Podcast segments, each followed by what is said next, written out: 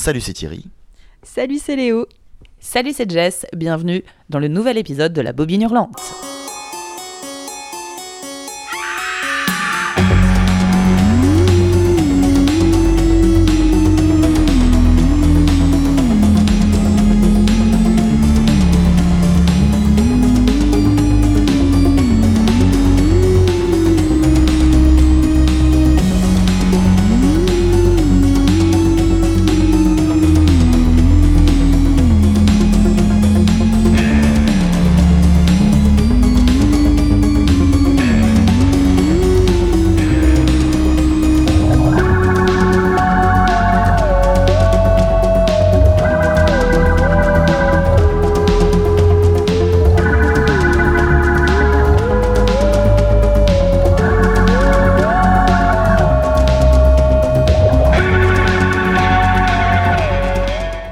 Approchez, approchez Aujourd'hui, nous avons la chance de vous recevoir dans le terrible cirque de Monsieur Jodorowsky, le Santa Sangre Circus. Bien qu'il ne soit pas au cœur de notre épisode, celui-ci nous a prêté son chapiteau pour vous parler des spectacles sanglants. Ces films qui choisissent pour cadre des scènes de spectacle. Nous allons visiter ces différents univers que sont le théâtre, l'opéra et la scène musicale. Pour notre premier numéro, c'est Vincent Price qui se donnera en spectacle dans Théâtre de sang. Donc Theatre of Blood, réalisé par Douglas E. Cox, est sorti en 1973 avec l'extraordinaire Vincent Price au cœur de son élément, le théâtre. Qui pour pitcher le film? Léo, je crois? Ah bah ça parle Shakespeare, euh, c'est un film anglais, je pense que c'est pour moi. Alors, euh, Théâtre de sang, qu'est-ce que c'est? Dans Théâtre de sang, on suit euh, une, on voit une suite de meurtres qui, à chaque fois, reprennent des meurtres tirés de pièces shakespeariennes. Alors, qu'est-ce qui se passe? Qui est derrière tout ça? Donc, vous l'imaginez bien, c'est Vincent Price, un acteur euh, cabotin euh, cabotineur euh, qui a été délaissé de la critique et moqué par la critique et qui décide de se venger par un malentendu. On, imagine qu'il est mort, enfin il se fait passer pour mort et grâce à cette position de, de, de, de d'être humain qui n'existe plus, qui est mort, décide de tuer un à un tous ces critiques railleurs, méchants, euh, mesquins, euh, en reprenant à chaque fois les, les pitchs de pièces shakespeariennes. Et en plus, il y a Diana Rigg. Alors, euh, qui pour parler du film en premier, Thierry, tu vas tu, tu vas tu vas t'y jeter, tiens, tu vas t'y jeter pouce bleu, cœur sur lui, un bonheur absolu. c'est euh, alors théâtre de sang, moi ça fait un petit moment que le film me faisait de l'œil en plus. Il était passé au pif, euh, je crois que c'est 2019 si je me trompe pas. Et euh, ça faisait partie de ces trucs où j'étais au boulot, j'ai pas pu le voir et tout le monde sort de là en mode c'est génialissime, c'était l'un des meilleurs films de l'édition, même si c'était pas en compète ni rien. Il faut le voir, il faut le voir, il faut le voir. Et ben voilà, il est passé à la trappe pendant beaucoup trop longtemps et le voici qui arrive. Et, euh, et je comprends pourquoi on m'a dit euh, qu'il était exceptionnel. C'est euh, j'ai trouvé le film absolument dingue et pour plein de raisons en fait. Déjà parce que oui, effectivement, je suis en train de rattraper pas mal de films avec Vincent Price et de vraiment découvrir en profondeur beaucoup de ses grands rôles, même ses petits rôles, enfin plein de choses. On avait vu Masque de Cire il y a pas longtemps, ça m'a donné envie d'en voir pas mal aussi. Et euh, à chaque fois, c'est une surprise. Je trouve qu'il s'approprie énormément ses rôles. Il a son personnage aussi, quand même, qui est assez, euh, on va dire, euh, personnel, qui va décliner sous différentes formes, mais à chaque fois avec une touche de nouveauté. Et, et il a un espèce de jeu très incarné qui, qui, moi, me convainc à chaque fois. Et là, dans ce cadre où en plus de ça, il va jouer différents rôles selon ce qui, enfin selon les mises en scène qu'il va faire, c'est génial parce que donc le film en fait se lit de plusieurs façons. Il y a le côté justement euh, donc euh, cluedo visuel avec euh, mince, mais qui est-ce qui assassine ses critiques au fur et à mesure et pourquoi il y a des mises en scène bizarres? Et à la fois le film fait plein d'exercices de mise en scène pour essayer de retranscrire de façon moderne les, les délires shakespeariens. Et pour ça, c'est absolument génial parce que ça part dans, tous les sens. Qu'on s'attend pas forcément à ce moment, t'as des espèces de. Enfin, le, le, cabinet de médecine tout à coup avec le savant fou et tout. Tu te dis, ah putain, il y a ça dans Shakespeare. Ouais, non, c'est une réadaptation moderne. À chaque fois, tout est repensé en fait. Et c'est surtout la, conviction de toutes ces personnes qui, acceptent de suivre quand même un, mec un, peu fou, hein, qui, est là pour dire on va commettre des meurtres, quoi. Et je trouve ça assez dingue, cette espèce de dynamique de groupe qui fait que tu t'attaches totalement euh, à ce meurtrier sans te poser une seule fois la question de ce qu'il est en train de faire, juste parce que t'es content de le voir accomplir ces choses-là et que t'as juste envie de voir de quelle manière il va faire le prochain. Enfin voilà, donc du coup, moi, c'est plus. C'est un film extrêmement ludique. En fait, je conclue en disant ça. C'est euh, voilà, c'est un aspect moi ludique qui m'a plu. J'ai beaucoup apprécié euh, de m'amuser en fait en regardant ce film, jouer avec les scènes en me demandant à chaque fois où est-ce que tu m'emmènes, euh, quelle pièce tu vas tu vas parodier ou honorer et de quelle manière tu vas le faire. Et ça m'a permis aussi en plus de m'intéresser bah, aux éléments shakespeariens en fait qu'il a envie de mettre en place, à quoi ça ressemble en réalité. de quelle manière est-ce que ça a été voilà un peu transcendé j'ai trouvé ça vraiment très très chouette Ah bah moi j'ai trouvé ça très très bien. Mais je, je pense que j'étais vendue de base. Dire il y avait tous les éléments euh, pour me plaire quoi. Euh, alors déjà pour revenir sur le film, ce film a pu exister euh, suite à, je pense que vous l'avez vu aussi, l'abominable Dr Fives, qui reprend carrément le même principe, sauf que exactement où là cette fois-ci on suit euh, un euh, médecin fou euh, passé pour mort euh, qui décide de tuer. alors bref, on s'en fiche. Enfin, vraiment le même principe, mais en suivant cette fois-ci les les dix plaies d'Égypte. Ceci dit, je trouve Théâtre de sang bien plus jouissif. Déjà, il y a un travail sur la caméra qui est. alors déjà, il est très bien. La- L'abominable Dr Fives, il est très kitsch, il est très camp, il est parfait sur plein d'aspects. Mais je trouve que Théâtre de sang apporte un côté peut-être un petit peu plus politique aussi derrière. Euh, bon, déjà, il y a un travail sur la caméra qui est assez fou. Il utilise vachement la courte focale et qui donne cette espèce d'étrangeté à toute euh, ce, tout ce groupe des bas-fonds qui suit euh, du coup ce Vincent Price. Alors moi, la, figure de Vincent Price dans dans Théâtre de sang m'a un petit peu fait penser au pingouin. Euh, ce côté euh, mec reclus euh, dans les, dans les bas-fonds, parce qu'à chaque fois, là, où il se retrouve, c'est un petit peu un, théâtre abandonné, mais qui est en sous-sol, et ça donne ce, côté un peu grouillant, un petit peu... bah, vraiment comme la, version du pingouin de Tim Burton, et en plus avec cette idée de personne qui a été, qui a été injustement fautée, parce que les critiques sont vraiment très dures avec lui, et dans le film, les critiques sont montrées vraiment comme des, personnages assez détestables, hein, euh, euh, vraiment euh, très, un petit peu sur, dans, leur tour d'ivoire, et qui ont aucun contact avec ce qui se passe réellement autour d'eux, alors qu'au contraire, on a une espèce de sympathie pour ce, cet acteur... par Vincent Price, euh, qui lui euh, euh, a l'air euh, plus d'être la, victime de l'histoire malgré tous ces meurtres atroces. Et, du coup, c'était un petit peu ce côté, euh, bah, il y a les, les bas-fonds contre euh, l'élite, comme on, on peut retrouver avec la figure du, du pingouin finalement. Sinon, qu'est-ce que, que, rajouter? Enfin, le, le duo Vincent Price-Diane Eric fonctionne tellement bien. Euh, J'ai trouvé ça très bien que, euh, alors, ce soit sa fille et pas autre chose, et qu'ils n'aient pas d'installer une espèce de, euh, de, comment dire, relation amoureuse entre les, les deux personnages. Je trouvais ça beaucoup plus fort que. euh, c'est d'ailleurs ce qui marche pas d'ailleurs dans l'abominable Dr Five, c'est qu'on retrouve cette idée de femme dans le frigo et qui a été déjà un petit peu, enfin, qui est un petit peu vue et revue. Que, dire d'autre? Non, vraiment, c'est c'est à la fois lugubre et jouissif. Eh ben moi je vous rejoins hein, également. J'ai- adoré, adoré ce film. Euh, pareil, comme Thierry, en fait, ça faisait longtemps que je voulais le voir. Je, suis très fan de Vincent Price. J'en ai profité que ce soit tiré au sort pour, euh, pour la bobine en me disant Eh bah tiens, bah, il y a le Blu-ray qui vient de ressortir. Allez hop, c'est parti mon kiki. Et du coup, j'ai pas boudé mon plaisir parce que la restauration est quand même super sympa. Et en fait, ça m'a tout de suite rappelé. euh, euh, un épisode de, de Conte de la crypte euh, et du coup un film euh, qui s'appelle Gêne. Alors là le principe est un peu différent puisque Vincent Price, donc Edward Lionheart, se, se venge en fait. hein. on est dans, totalement dans autre chose, de, quelque chose de social. Dans les autres on est plus dans un aspect hôpital psychiatrique euh, avec retournement de situation. Donc euh, on va pas dire ça comme ça.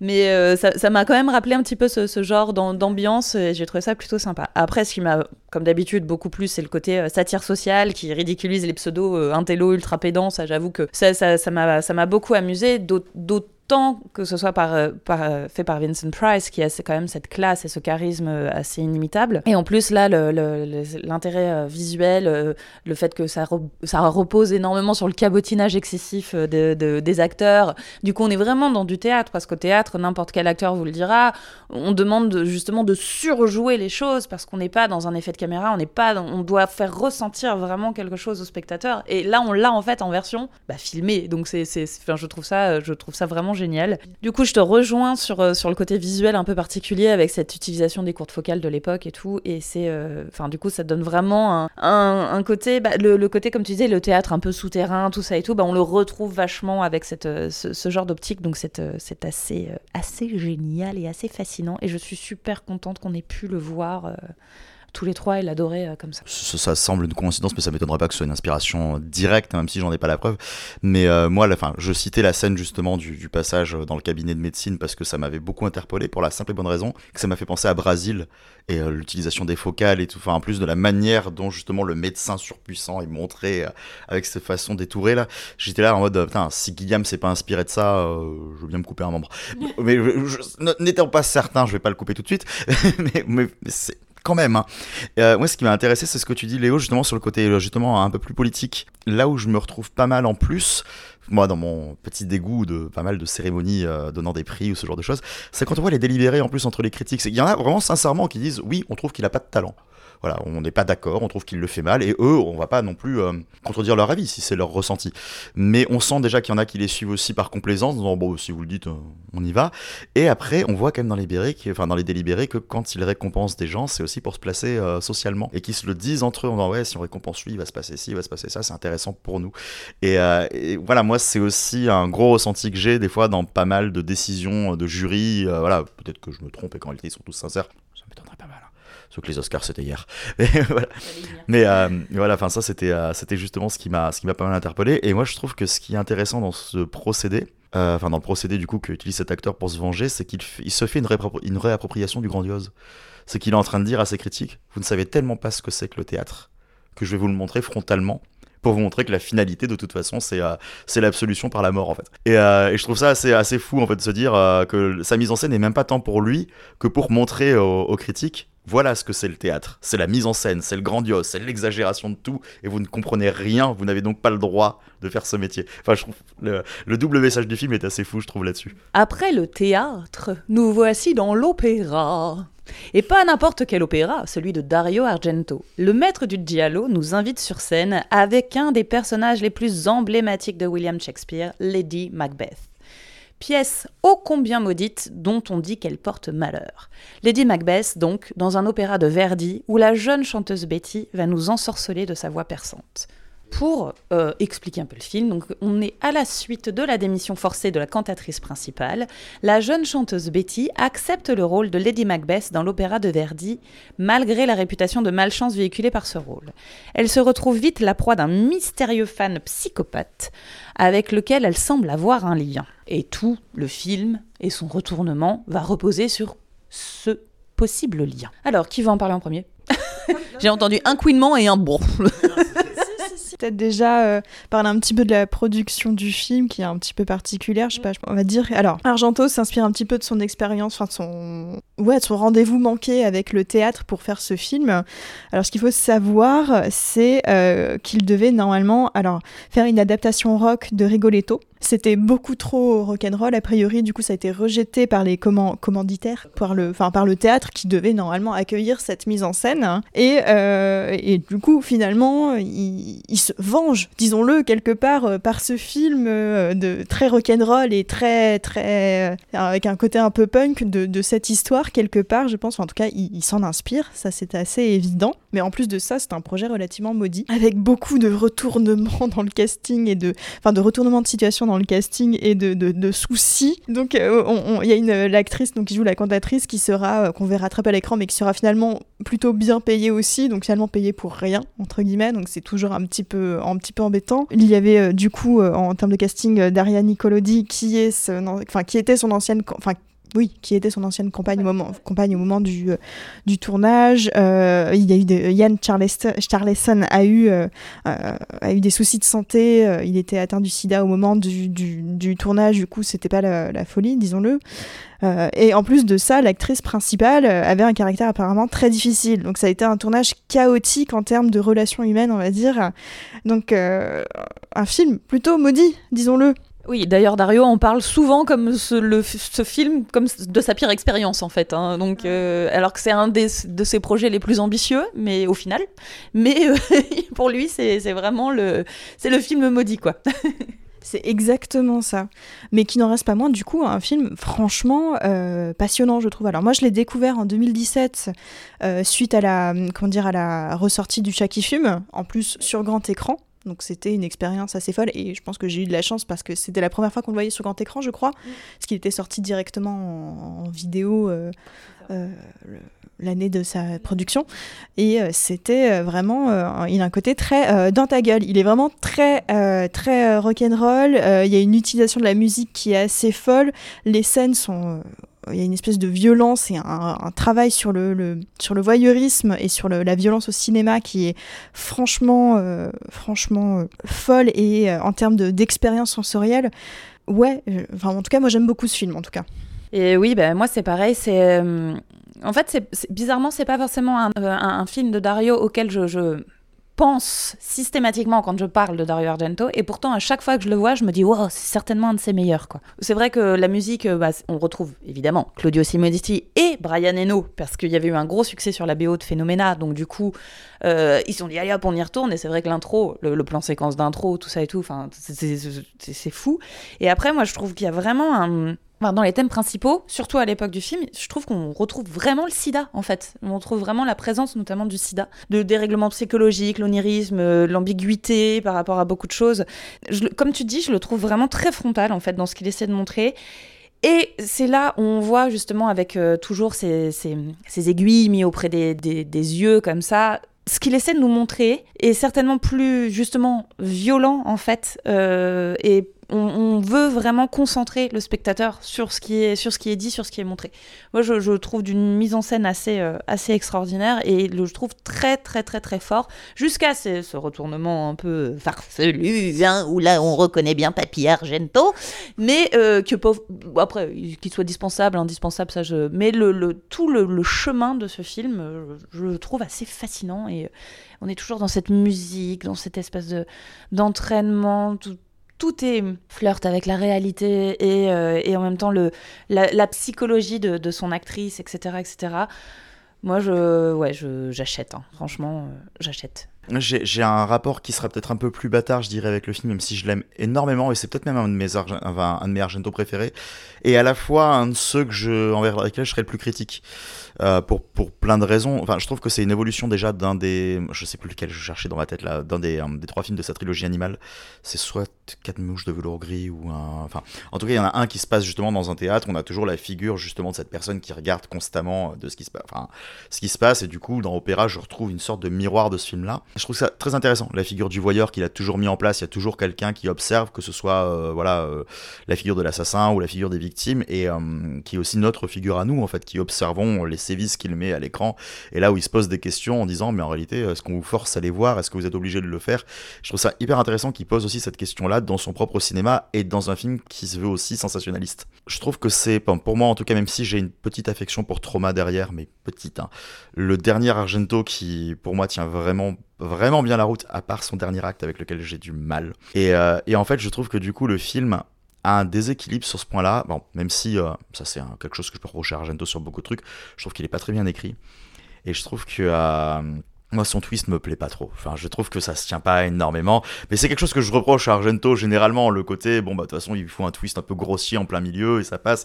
Donc, je lui en veux pas spécialement. Par contre, là où je trouve qu'il a atteint un pinacle, qu'il avait déjà atteint dans Ténèbres, je dirais juste avant, c'était, c'est que c'est un film de pure mise en scène. Et, euh, et que là-dessus, il se lâche mais, euh, mais à 100%, quoi. Comme tu disais, ça, c'est hyper rentre dedans parce que dès le début, en fait, quasiment à la fin du plan de séquence d'introduction, il te met déjà dans, dans, son, dans son caractère horrifique, il met rien en place, que c'est vraiment. Mais t'as tout compris parce que la mise en scène est tellement hyper calibrée que c'est parfait. Puis les tentatives, quoi. Je veux dire, on est obligé de citer la, la séquence de, de, la balle qui passe à travers la serrure alors que t'as pas de CGI, hein. Donc le mec, t'es là, mais T'as filmé ça comment?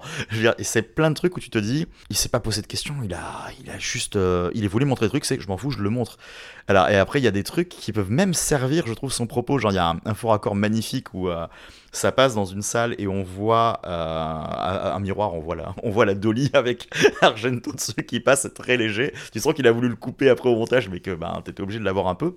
Sauf que dans cette même scène, à un moment où tu vois la figure du voyeur qui observe la personne, la personne l'observe depuis le point que tu vois dans le miroir. Donc d'une façon, il est en train de te dire, je suis là aussi en fait, donc il, arrive à assumer un raccord. Enfin, je trouve ça assez fou. Le, fait qu'ils aient vraiment pensé la mise en scène de façon à ce que ce soit toujours très, très, très ludique. Et euh, voilà, quand on est fan de ça, euh, qu'est-ce qu'on se régale quoi devant ce film. Même si, voilà, une fois de plus, je trouve que le film a quand même un côté concon euh, son, dans, dans la fin de son déroulement et que ça tombe un petit peu à plat à un moment et je perds mon plaisir euh, voilà, sur son dernier acte tout en appréciant quand même le regarder. quoi. C'est juste le petit bémol que j'y trouve, mais ça, voilà, une fois de plus, bon, c'est quelque chose que je retrouve souvent chez Argento. Quoi. Et un peu dans le dialogue aussi, on va pas se mentir quand même. Restez donc sur scène et continuez de chanter. Nous allons juste laisser le lyrique pour quelque chose de plus saturé et entamer un concert brutal avec Green Room, thriller horrifique écrit et réalisé par Jérémy Saulnier, sorti en 2015. Et je crois que c'est Thierry qui s'y colle pour le pitch. Ah, ça y est, c'est le jingle des pitchs à l'arrache. Alors, Green qu'est-ce que ça raconte? Donc, ça raconte l'histoire euh, d'un groupe de punk hardcore. Et ça, ça me fait rire aussi de dire punk hardcore. hein. on y reviendra. Et euh, qui, du coup, euh, voilà, est en ouais, se- se- semi-tournée, hein, parce que c'est un petit peu Ah, bah, il y a une date là, on y va. Merde, on n'a plus d'essence, on fait comment? Ah, bah oui, on n'a pas d'autre date, donc on n'a pas de quoi se payer. Et qui, du coup, pour essayer de se sortir un peu de sa galère, accepte un un gig, euh, enfin accepte un concert à l'arrache totale, sauf que euh, ils sont prévenus un peu au dernier moment que euh, ils vont jouer devant des néo-nazis. Et eux, c'est plutôt la branche antifa hein, du, du punk hardcore, pas l'autre. Donc ils se retrouvent là en mode, on a besoin de thunes, on n'a pas trop le choix, donc ils vont faire le concert, qui se passe malgré quelques petits déroulés. Un passage que j'apprécie, cela dit, un Nazi Punks Fuck Off, hein, c'est toujours cool à écouter, hein, vive The Exploited. Et, et, euh, mais sauf que du coup, dans les coulisses, euh, il y a une petite altercation euh, entre donc, les, les personnes devant lesquelles ils sont censés jouer et il y a un meurtre. Le groupe est témoin de ça, ils sont censés partir, et qu'est-ce qu'on fait? Voilà, donc du coup, on, on est sur un double point de vue, donc le point de vue de ces nazis qui se disent euh, qu'est-ce qu'on fait de ces mecs-là qui ont juste assisté au truc alors qu'on aurait à 10 minutes près, euh, ils se cassaient et, et on, on planquait notre, notre petite connerie sous le tapis. Et donc du coup, ça va devenir euh, un survival horror euh, en huis clos, on va dire, entre grands guillemets. Euh, voilà, avec euh, du coup euh, bah, tout- tous ces, ces- ces petites personnes qui vont se mêler les unes aux autres, et Patrick Stewart qui vient en plein milieu pour essayer de, de démêler ça, sauf qu'il maîtrise pas la télékinésie cette fois. Le professeur Xavier a fermé les portes, vous êtes bloqués. Moi je l'ai découvert en salle. Euh, je l'ai découvert en salle parce que une, la vidéo d'un, enfin la, la vidéo d'un vidéaste. Tu me l'as fait souvent. le contenu d'un conteneur. Une vidéo m'avait convaincu d'aller le voir en fin d'exploitation en mode bah, ça a l'air cool, j'y vais quoi. Et euh, j'ai beaucoup apprécié le film en salle. Beaucoup apprécié le film pour euh, l'expérience un peu viscérale. Je me suis bien mis dans l'ambiance, ça m'a plu. J'ai vraiment apprécié. euh, voilà, euh, je me suis pris au jeu assez facilement. Je me suis senti très oppressé pendant le film, très en empathie euh, avec les personnages. J'avais trouvé Anthony Elkin qu'on a vu. euh, il y a pas très longtemps d'ailleurs hein, chez, chez Joe Dante, très sympathique. Et euh, je trouvais qu'il portait le film, voilà. Super expérience. Du coup, j'étais content de me dire qu'on allait le revoir et en parler. Et la deuxième fois était quand même beaucoup moins percutante. De la même à se demander si la première expérience était aussi fabuleuse que ça, à la réflexion. J'aime bien le travail de Jérémy Saulnier, j'aime beaucoup euh, Blue Ruin. J'aime moins son troisième film, mais bon, ça après, c'est une question de, de goût. Euh, mais la deuxième fois, ce que je me suis aperçu, c'est que déjà, enfin, même si évidemment.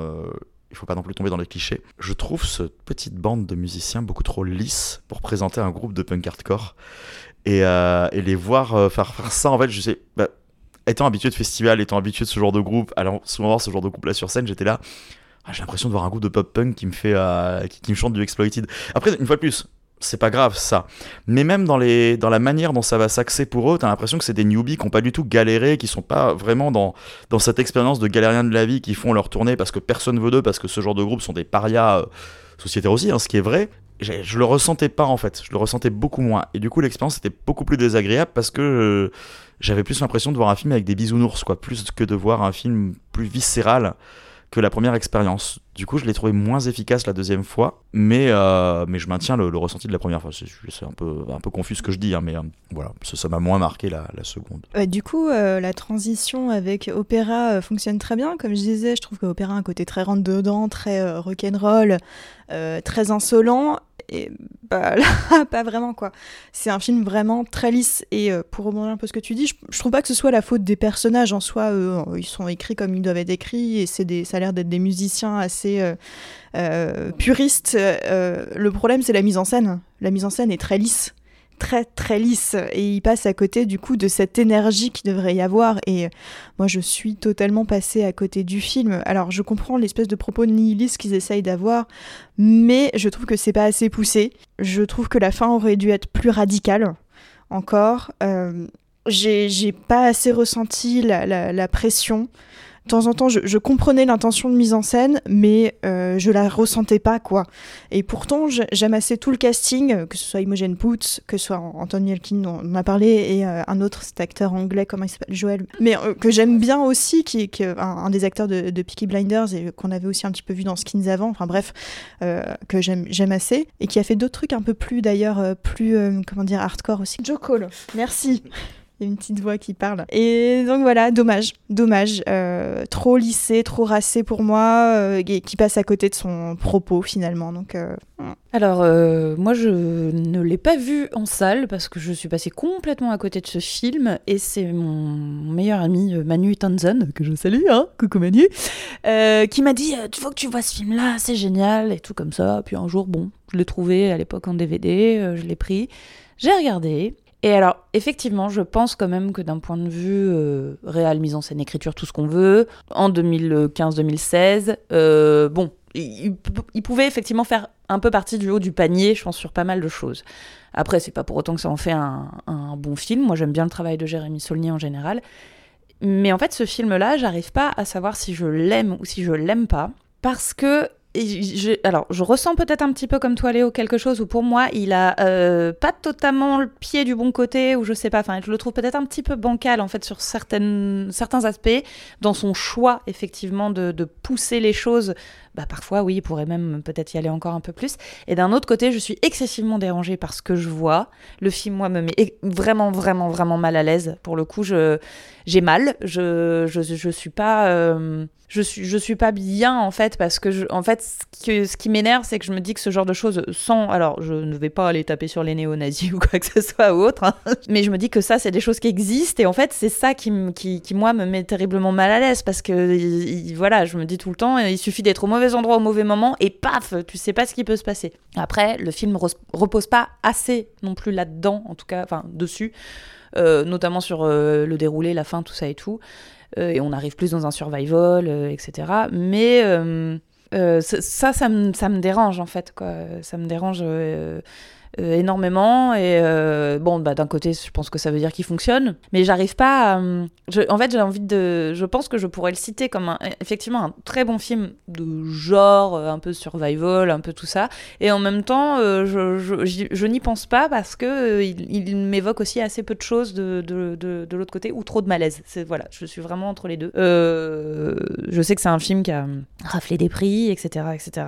Et je pense qu'il les mérite. Encore une fois, surtout en 2015, euh, quand il est, il est arrivé, petit ventre mou, bon, je pense euh, que c'est que c'est bien, mais j'arrive pas à, j'arrive pas à bien m'exprimer en fait sur ce film. Il me laisse, euh, tu vois, il me laisse un peu un peu mi-figue, mi-raisin, mi-terrorisé, mi, euh, euh, mi je m'en fous, enfin je sais pas, j'arrive pas. Là où, euh, là, où je, là je rebondis du coup sur ce que je disais en préambule, je trouve qu'à partir du moment où il passe pas le deuxième visionnage, c'est qu'il y a déjà un souci si on le trouve moins efficace sur la deuxième fois, enfin, pour ma part. mais moi, il y a un truc, un facteur, alors toi, Jess, je pense que tu vas me suivre là-dessus, Léo, je sais pas parce que ça dépend si tu as vu le, film en question ou pas, mais je pense qu'en plus je l'ai déprécié la seconde fois parce que entre les deux, j'ai découvert son film précédent, Blue Ruin, qui lui lui, euh, est un film de vengeance et qui a cette espèce de grain très sale. Euh, beaucoup plus viscéral, beaucoup plus euh, violent. Et quand je l'ai vu, voilà, pareil, grosse expérience. Et puis dans ma tête, je me suis dit, ouais, ça ressemble à Green Room, tu vois, il y a cette espèce de, d'ambiance oppressante et tout ça.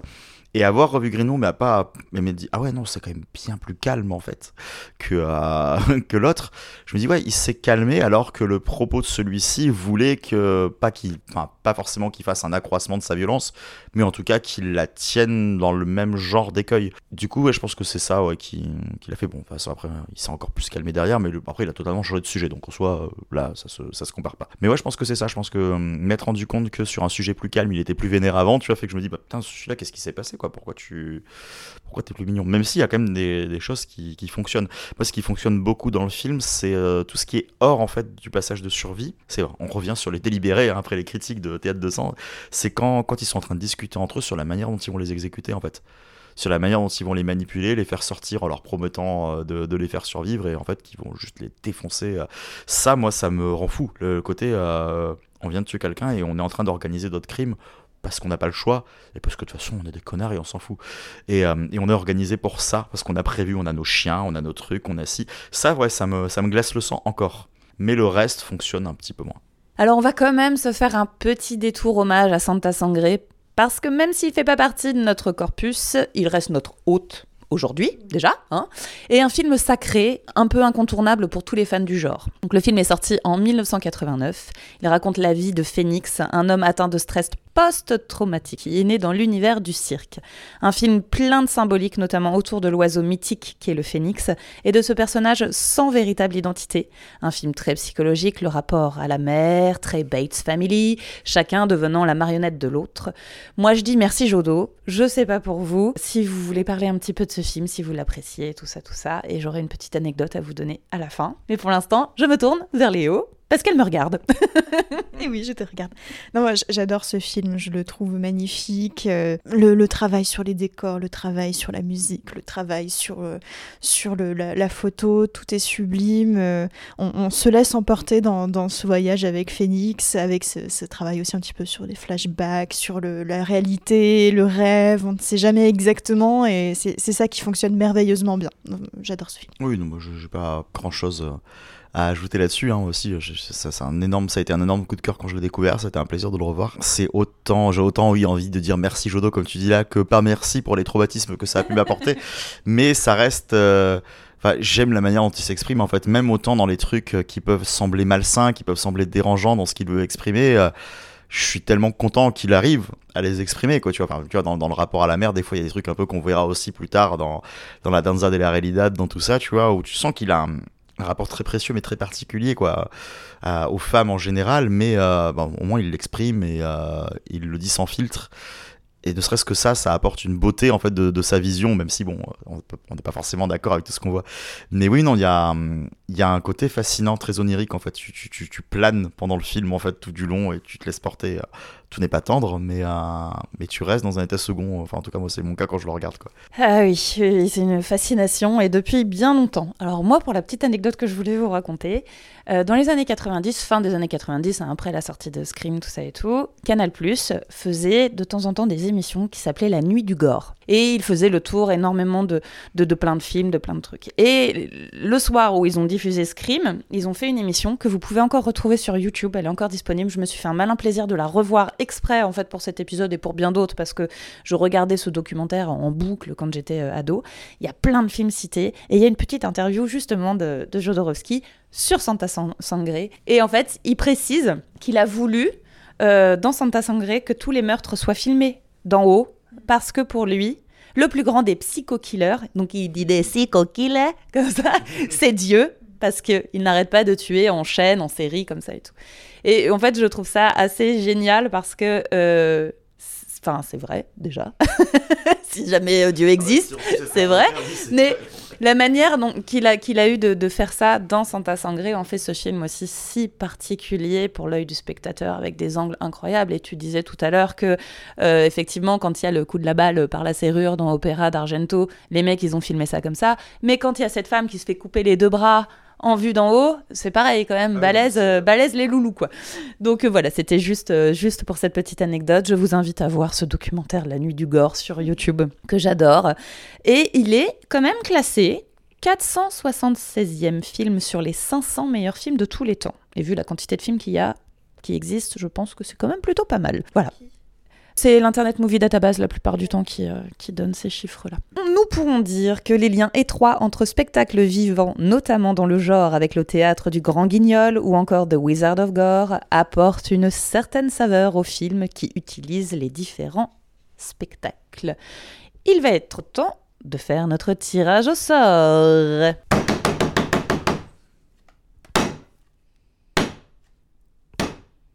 Et le prochain film sera The Amusement Park de George Romero. Ok Très, mais parfait, Mais parfait. parfait. Quel maître de cérémonie On va également faire des petites recos. Hein? Parce que parce qu'on aime bien, parce qu'on trouve que c'est bien et que apparemment ça vous a bien plu, donc on va continuer. On va faire des petites recommandations. Et bah pour cette fois-ci, je vais recommander un festival. Donc le Festival international du film de femmes de Créteil. Alors déjà, de manière générale, euh, c'est toujours, enfin c'est, je trouve ça très bien qu'on ait un festival qui ne diffuse que des films de femmes, donc réalisés par des femmes. On en a besoin, parce qu'on continue à le dire, mais euh, la production de films réalisés par des femmes est beaucoup trop faible par rapport, euh, du coup, euh, euh, à celle faite par des hommes.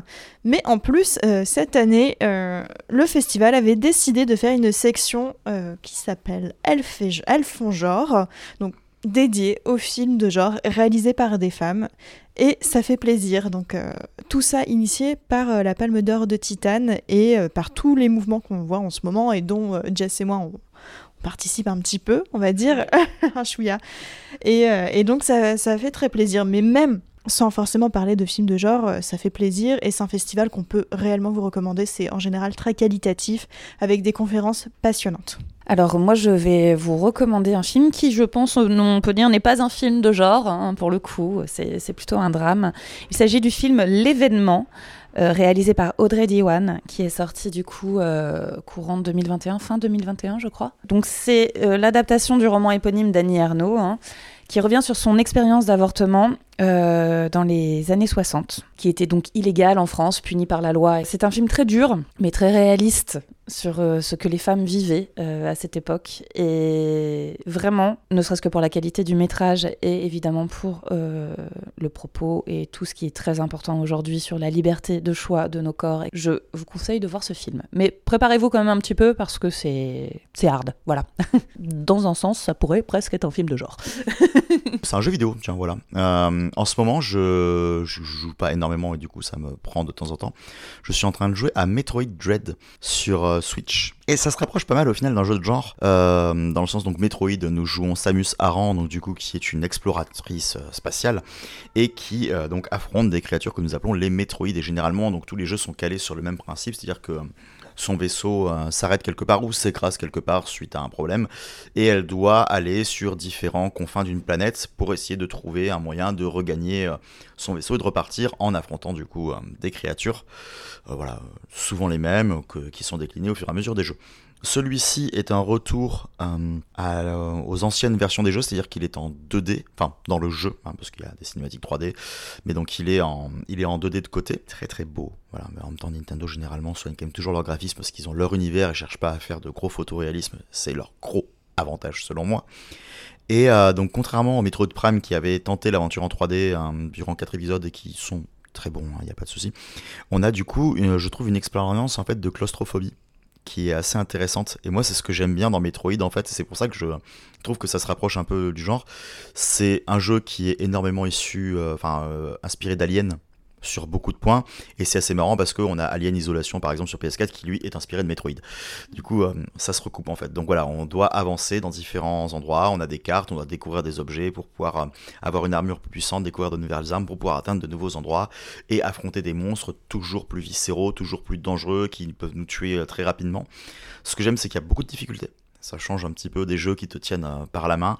Et du coup, euh, bah moi je suis très angoissé. Voilà, quand on n'est pas dans un jeu d'horreur non plus, hein, c'est pas pas très sombre, mais je suis assez angoissé dans le jeu euh, pour le côté survie en fait, le côté euh, tu sais pertinemment qu'il y a un écran, tu dois réussir à le faire et tu vas en chier quoi. Et ça fait du bien. Et voilà, et je trouve que voilà, on parle, on parle, enfin, on n'a pas parlé de SF sur cet épisode, ça fait du bien de parler un peu de SF. Et, et j'avais envie de parler de ce jeu. Voilà, n'oubliez pas que la Switch est une excellente console et qu'il y a plein de belles choses dessus. Il a des actions chez Nintendo. Et... Allez, il est temps pour vous de partir. Merci à nos participants et n'oubliez pas de laisser un sou à la sortie. Nous espérons que nos curiosités vous ont diverti. Madame Loyale vous salue. À bientôt sous le chapiteau de la bobine hurlante. Attends, attends, non mais j'essaye de trouver un truc qui fasse un peu... euh, Ça vient pas. bon bah ciao ciao Alors, euh, la polo grise immatriculée 75 pourrait quand même changer parce que là, il y a le tigre qui n'arrive pas à passer pour aller sous le chapiteau. Au revoir.